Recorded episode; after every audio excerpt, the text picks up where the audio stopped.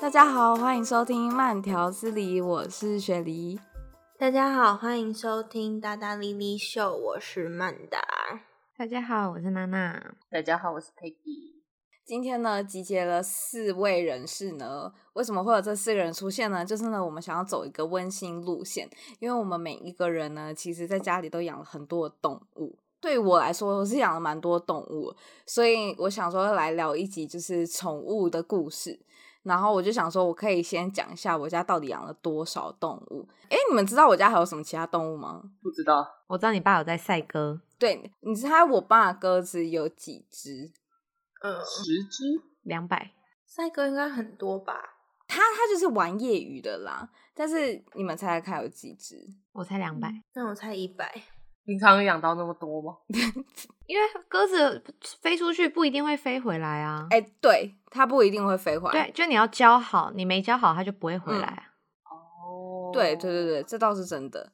然后我爸呢，他原本就只是一个两三只在那边养，结果后来养养养养到后来呢。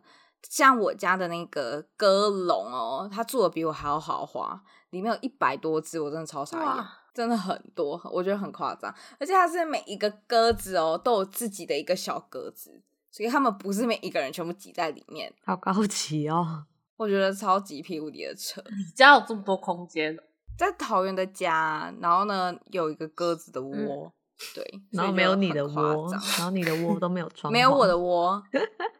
对，我的窝还没有装潢，然后鸽子已经选好了，超稳好。而且自从我爸养了鸽子之后，他原本有养三只狗，然后这三只狗就瞬间没人爱。真的是没有人爱他们，就是晚上的时候，我爸才会把他们放出来，然后让他们跑一跑，然后喂他们吃东西，吃完帮他们洗个澡，然后就结束了他们这一天的放风的行程。所以我每次看到你们在带着你们家的狗爬爬照，我都突然觉得我们家的狗实在是蛮可怜的。我也觉得。那你们除了鸽子跟狗还有什么？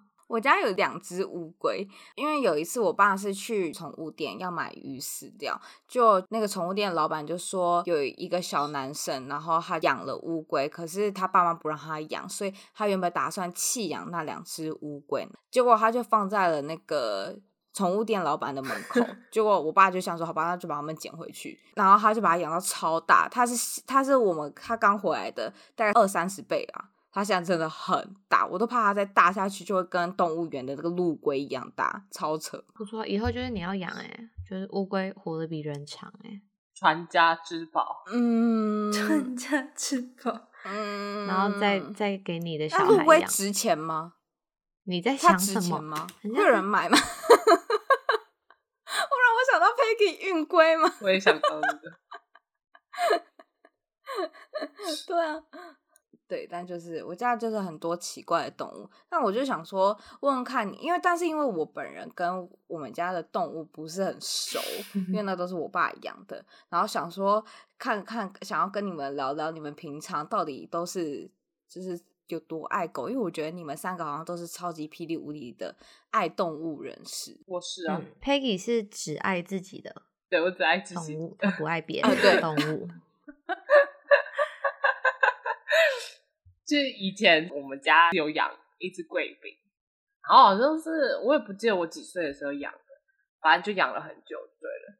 但是因为虽然一开始是就是我们说要养，然后因为我们家都有过敏性体质，所以一开始我们爸妈都不让我们养。嗯。然后是有一次，就是我爸朋友他要养，结果呢有认识的人就刚好就是生了一窝这样子，然后就有就带到我们家，就说先。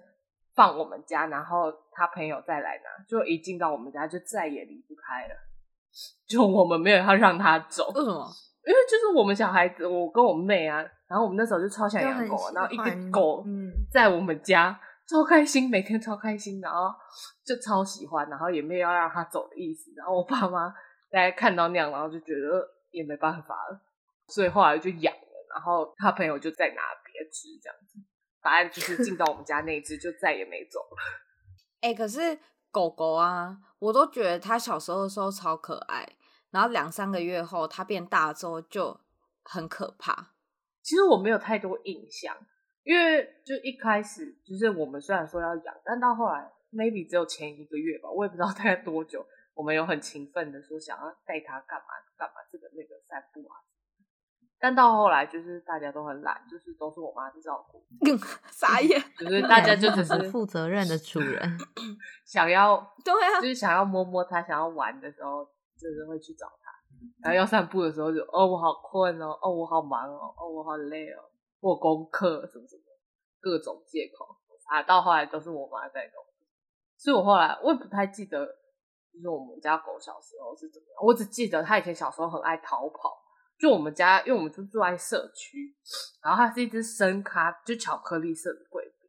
然后只要任何，因为我们就是附近邻居常常串门子之类，然后只要有人在家的时候，我们基本上不会说我们家大，所以人家只要开门进来，它就会冲出去。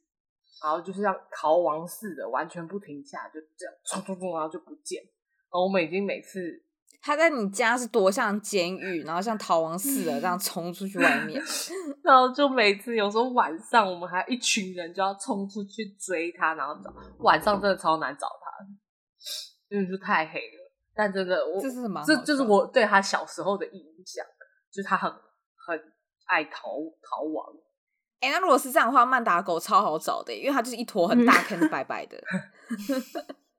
你家的骷髅？对，嗯，我们家的狗是好像我小学五年级的时候养的吧，然后它今年就过世，但是也养了十五年。哦，那很久哎。对，然后我印象还蛮深刻，会养我们家会养狗，是因为我小时候就一直很喜欢狗，就从蛮小有意识以来，就会一直跟我爸妈说很想养，很想养，可是他们都一直推脱，然后是直到小学大概五六年级，他们就说好，那如果比如说你某一个期中还是期末考，然后要考几分什么的就可以养，然后我就考到了。有一次我们全家人一起开，经过了一个专门在养柴犬的狗舍。然后我们就想说，哦，下去看看，因为反正也答应，就我爸妈想说也答应自己的女儿说要养狗。那时候我根本不知道柴犬，就不认识柴犬这个品种，但是经过了一个柴犬的犬舍，因为我们家的骷髅是白柴，虽然它叫骷髅，日文是黑色，但它就是 它是一只白柴。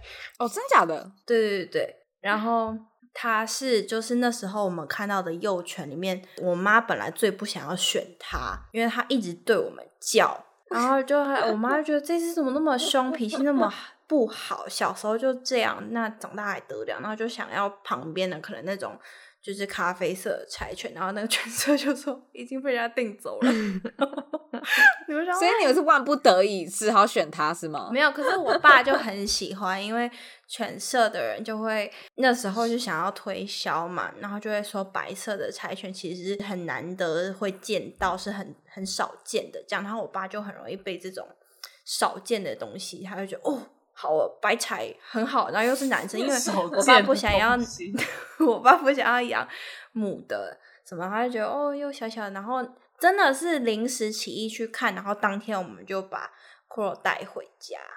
殊不知，我们养了白菜之后，大概过没就一个月，一个月内吧，我爸说我开始在路上到处都是白菜，以前都没有注意，然后完全没以前都没有注意到，然后觉得哎、欸，好像白菜真的很稀有哦，然后就养了之后发现，哎、欸，这家人也养白菜啊，哎、欸，那家人也养白菜。对，但这是就是带骷髅回家的一个故事。对，他小时候脾气不是很好，但长大之后我们就发现，哎，其实也是一个很好的看门犬的作用吧。就是它就会只熟悉自己家里的人，然后比如说家里有陌生人、有客人来，它就是会叫个几声，但是你如果跟他讲一下，它。它就会停，所以就是一种看门犬，好像也是因为这样，柴犬的特性比较忠心，然后也比较警卫犬的感觉，所以日本人很喜欢养在，就是陪小孩长大这样，好像是这样。有我看很多日本的 Instagram 的那个妈妈，哎，家庭主妇的 Instagram 超多都把小孩跟柴犬一起养的。嗯、对，是的，我觉得柴犬都很凶哎，因为我。你是不是记错？你是看到丰田还 秋田？秋田丰田是汽车，丰田是汽车吧？有事吗？哦，哦是这样，好失礼哦！天哪，看到丰田。哦，对对对，你会不会看到嗯秋田还是哈士奇之类的？他们都长得挺像的。不是，它是咖啡色的柴犬。因为像 Linda 他们家的柴犬也是，我也不知道，我就觉得他们很有个性，很傲娇。是有吗？对，因为我们住很近嘛，所以之前他们家有事的时候，可能我们就会帮忙去带他散步啊，或者是喂饭。听说了，我没有做到，但是。就是我妈带她去散步，不走就是不走，嗯，她不出门就是不出，嗯嗯嗯，哦，真的，对，就是很坚持，嗯，所以你们两个其实都只有养过狗，对不对？我就只喜欢狗，我也只喜欢狗。那那我们有请娜娜来讲一下，又养狗又养猫，到底是一个什么样的心态？好了，我小时候，我大概五岁的时候，我们家就会来了第一只狗。我们会养这一只狗是。就是我爸的朋友跟他说，家里有养宠物的话，可以促进就是爸爸跟小孩的亲子关系。然后，所以我爸就觉得，觉得他就是为了学会如何跟小孩相处，因为他小时候就我们小时候他都在大陆经商，然后所以他就是跟我们不太熟。然后他就是回台湾之后，他想要跟小孩变亲近一点，所以他就去买了一只狗回来。但是我爸买的那一只狗是。狼犬，你小时候应该觉得很可怕吧？但没有，因为他抱回来的时候也还是小 baby，就是才几个月而已，嗯、所以就是小时候就一样很小，但他就是越长越大，然后他最后就长得比我还要大只，就傻眼。对，但就是我们还是跟那只狗感情很好啦。但我们，所以我们家小孩就是从小就跟狗一起长大，反正那只狼犬也养非常久，就也有养十几年。然后，因为狼犬有那个先天性的基因缺陷，就是它们后腿都会就很容易瘫。然后，因为就是以前比较没有那种保健的观念，就是在照顾宠物这一块，然后所以我们就没有给它吃什么保健食品。然后它就是年老的时候就很可怜，它就是它它也没有办法，它就站不起来，然后它就是。上厕所什么，他都只能直接趴在地上，然后就直接上出来，就是他全身都是。啊、是哦。对，所以他老的时候，我们就是每天都要帮他洗澡，因为他每天都就是大小便都在自己身上，然后就反正他老的时候就很可怜。然后因为我们就觉得，就是他年轻的时候那么威风，然后又很帅，结果老了就是只能瘫痪在那，就太可怜了。所以我们最后就帮他安乐死。哦，是哦。对，然后那你有哭吗？有啊，爆哭。我们家有院子嘛，所以我们每天回家的时候，他都会在院子等我回家。然后就是开门，他就会扑上来什么的。嗯、然后就是等他年老的时候，就是没有这件事发生，就觉得超难过。决定安乐死到真的执行安乐死，中间有一个星期。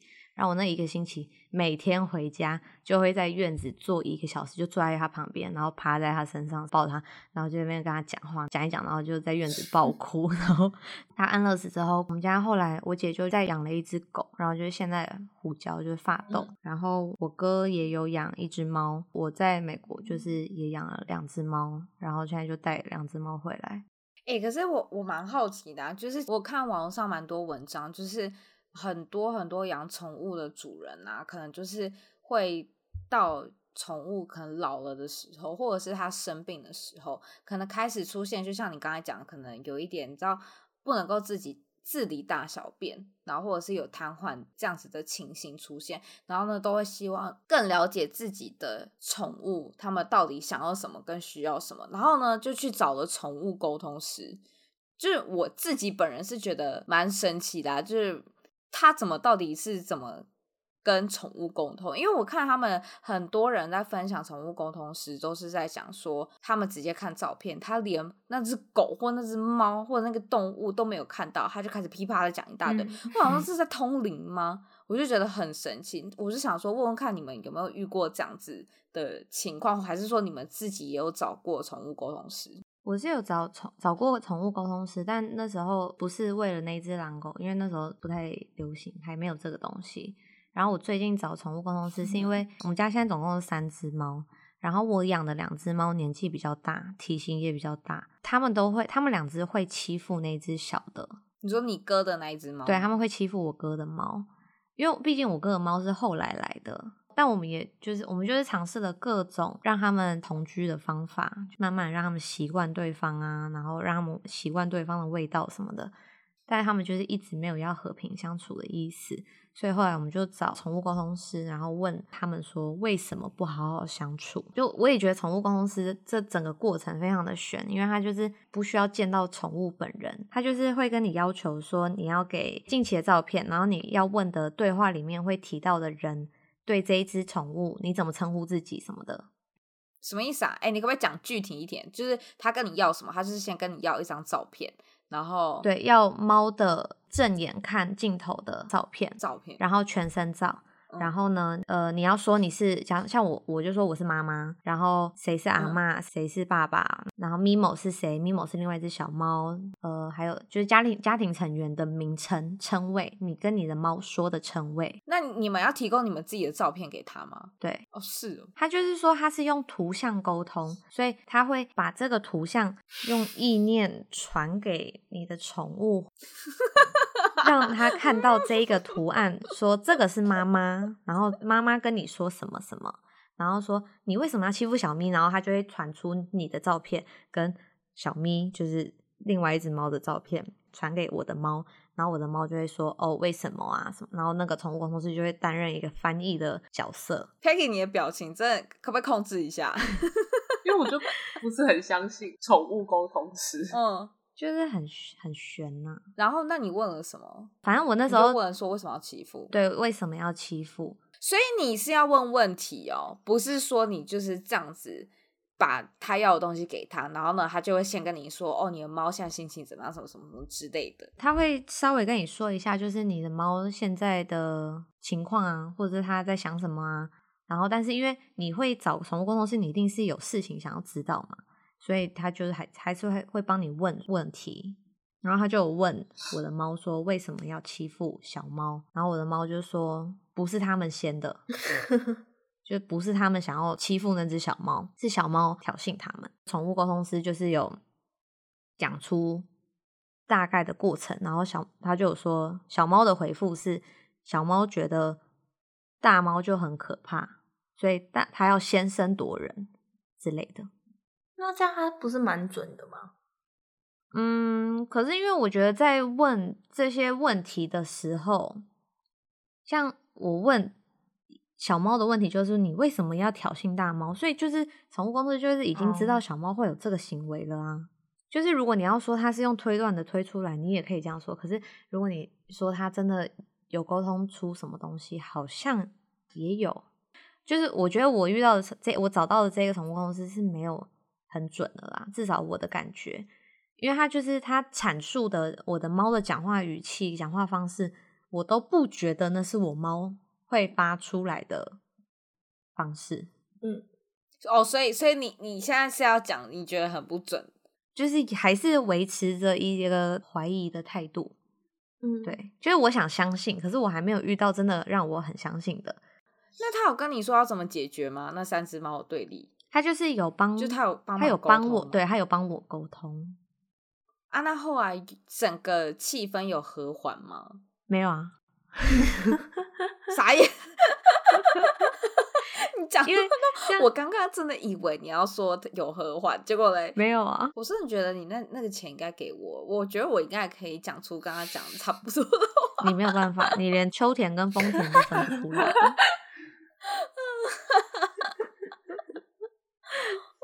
真的很傻眼呢，好吧？但还是真的有，因为身边还是有朋友遇到真的很准的，所以就是我还是抱持着希望、相信的态度。嗯、那 Peggy，你有找过宠物沟通师吗？像你如果这么爱狗的话，我我自己没有找，因为我就是在美国嘛，然后我们家狗狗就是在台湾，然后但是因为它也是就是很老，它十十四岁吧，然后它之前就有被就是诊断出他有心脏病。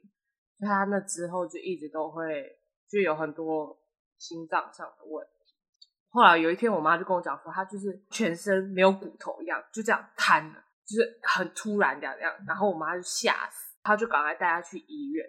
然后那次就是我打给我妈的时候，她就跟我说，就在医院的时候，就我妈好像是朋友介绍的宠物沟通师，在那个医院的当下，他就。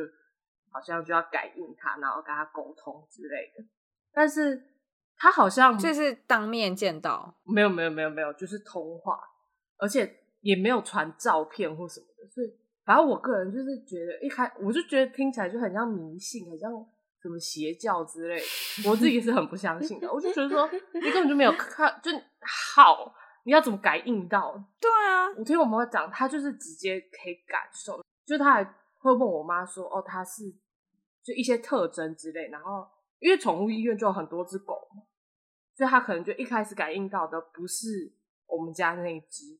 然后就跟我妈确认说，哦，他的一些特征啊，或什么这一类的，所以就觉得很听起来就很，我不知道很很神奇，或者是很像骗人的。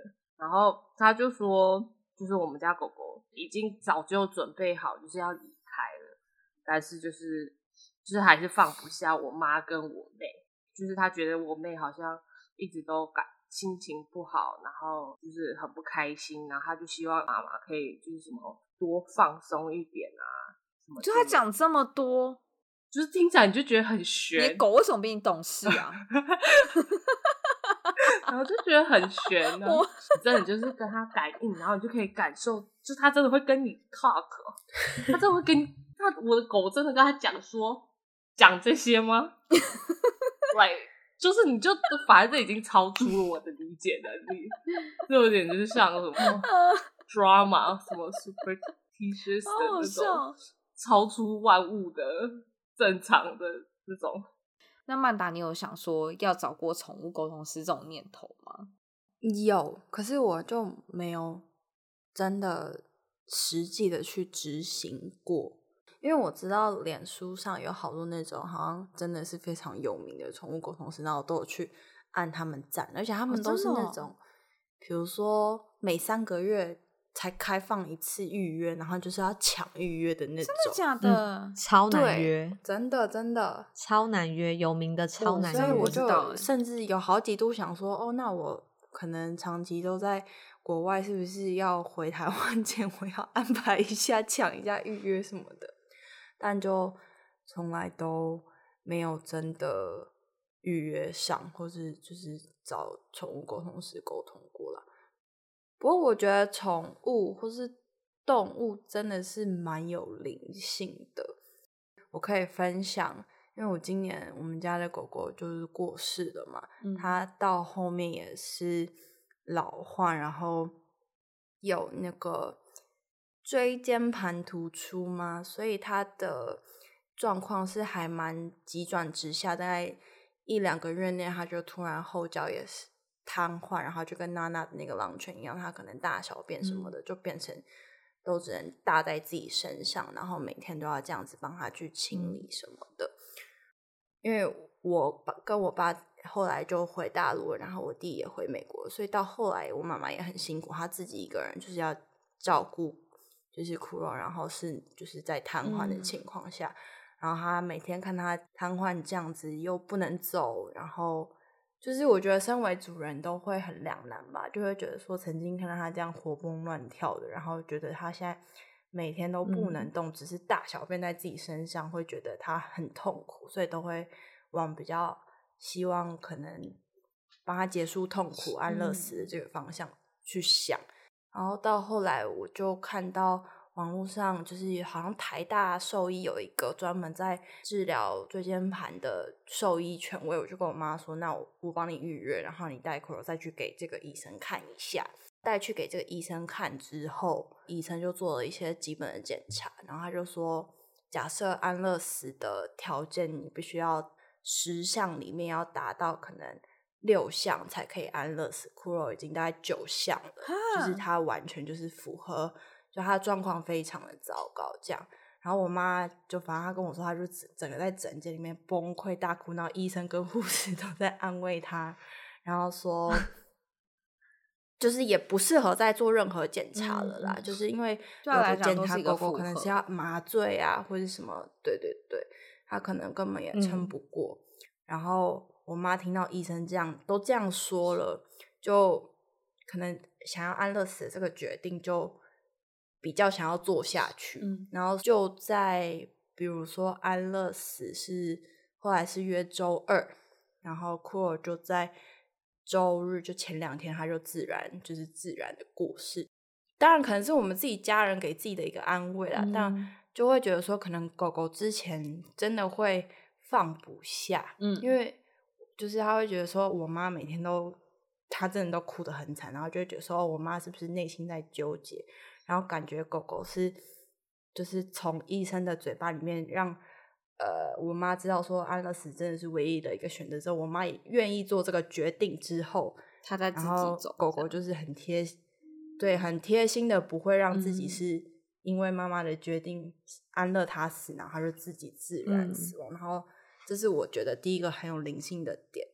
然后我妈也跟我分享说，她那一天其实也是早上就突然觉得，哎，平常也会睡到八九点才去看看骷髅，因为她可能也都睡到那个时候，但。六七点的时候，她就想要去看一下她的状况还好吗？就我妈说六七点的时候，她就去看，然后骷髅就有点最后的挣扎嘛，一直在大口的吸气这样。然后我妈一摸到他，他就走了。我觉得哦，很神奇，嗯、天哪，也不是很神奇啊，就是很有灵性，嗯，嗯，就感觉起来他会让你陪到他最后一刻，然后才走这样子。对，所以。不需要宠物沟通啊，都可以感受到一些灵性的部分。对啊，不过我觉得就是像现在骷髅刚走，然后我有时候想说啊，那就是我可能近期也不想要再养宠物啊，或者什么，就觉得哦太难过了。嗯、但是就想一想，也是会觉得说，嗯、毕竟宠物也是可以带给你很多。有十几年、十五年的快乐时光，嗯，所以，所以你还是会选择，就是之后可能等你生活跟工作稳定一点之后，你还是想要再养一只狗这样子吗？嗯，可能要等我确定，比如说我会在哪里待比较久吧，因为如果要搬来搬去，对啊，或是我之后现在是因为疫情，可能我都都要在大陆，可是如果之后正常了，然后。没有长假，我就想要回台湾。那有一只宠物，就是对它不好，然后对我也不是也是，嗯，真的，对，还是要深思熟虑一下。也是，像我就是，我一直都很想要养狗，可能就是因为我之前在台湾都有狗，然后在这里就也很想要养狗，但是我就一直因为是学生，所以就一直忍着，没有真的去真的去看狗或者什么。然后直到后来开始就是工作之后，就越就想养狗的那个心就越来越大。为什么啊？因为我就是很喜欢狗啊，就想要一个陪伴。然后我那时候就是突然陷入一阵发斗潮，就是因为在纽约很多人养法斗，然后走在路上就觉得超可爱，看他那个肥肥的屁，然后跟他那个皱皱的，丑得很可爱，我就觉得超可爱，然后就超想养。尤其是法斗宝宝的时候，超可爱。因为就是我听说，就在美国，就是大家都建议说不要在宠物店买狗，而且主要是我去的那家宠物店，不知道就看起来就很可怕，就那里面的店员每个都刺青光头，然后就就有一种很像那种叫什么那种宰肉卖狗肉那种吗？的那种就刺宰狗场，就是对，就一般那种就是肉的摊贩的那种人。就是在那里的工作的人都是那样，然后就看他们这样走进走出，就是就觉得说这个店很像黑 店，反正就很恐怖。然后所以后来我就一直有上网找，然后就是就发现说美国这里大部分都是去找那种 breeder，然后直接跟 breeder，breeder、嗯、是什么意思？你说专门繁殖的？对好像，美国有、哦，对，就有点像狗舍，哦啊、狗舍吧，嗯、但他们通常都是那种。家庭自己喜欢，然后就感觉比较，我个人觉得是感觉那些狗狗们比较受到照顾跟关爱，因为他们是自己就是这繁殖的过程，嗯嗯、然后自己 take care 那些出生的宝宝那类。反正我真的找了很久很久，然后找到了一家就在 Jersey 的 breeder，因为我那时候还没有就是真的有决心说哦，我真的会买它，但我还是虽然我还是。领钱领的那些钱 带在身上，然后，但是等到去看到之后，就真的太可爱，就是真的，就是看到狗之后，你就没有办法就是回头。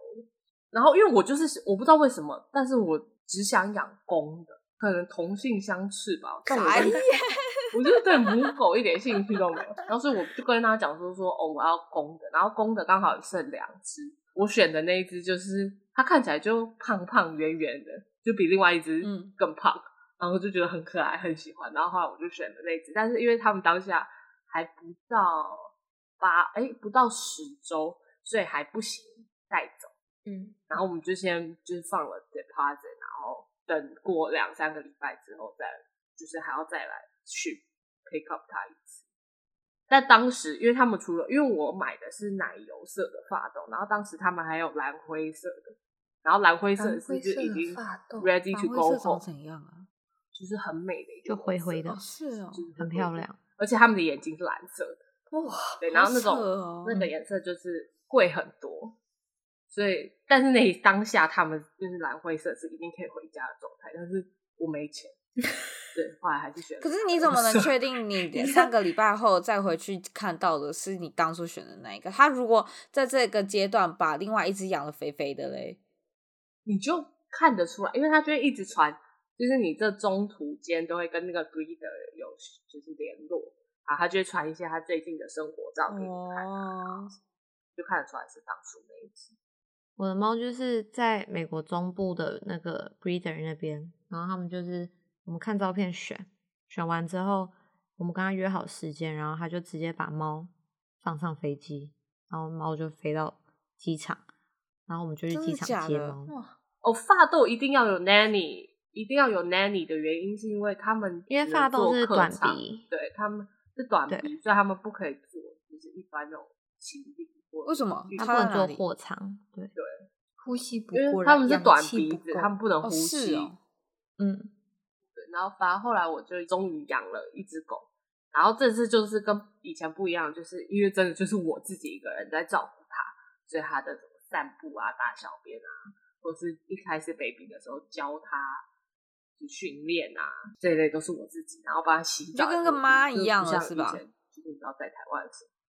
对，真的就是，而且我一开始就是还在那时候就是要进公司上班嘛，所以我还很辛苦。大概前一个月还是两个月的时候，因为小时候他们要好像几周前他们是要吃三餐的，但因为中午我要上班呢，所以没有办法给他喂饭。而且一开始我本来想说买那种自动喂食机，但是一开始宝宝的时候，他的饲料要泡牛奶，但那种喂食机你只能放干粮。嗯所以我每次中午就午休时间还要赶回家，然后喂它吃饭，然后再赶回。我不相信。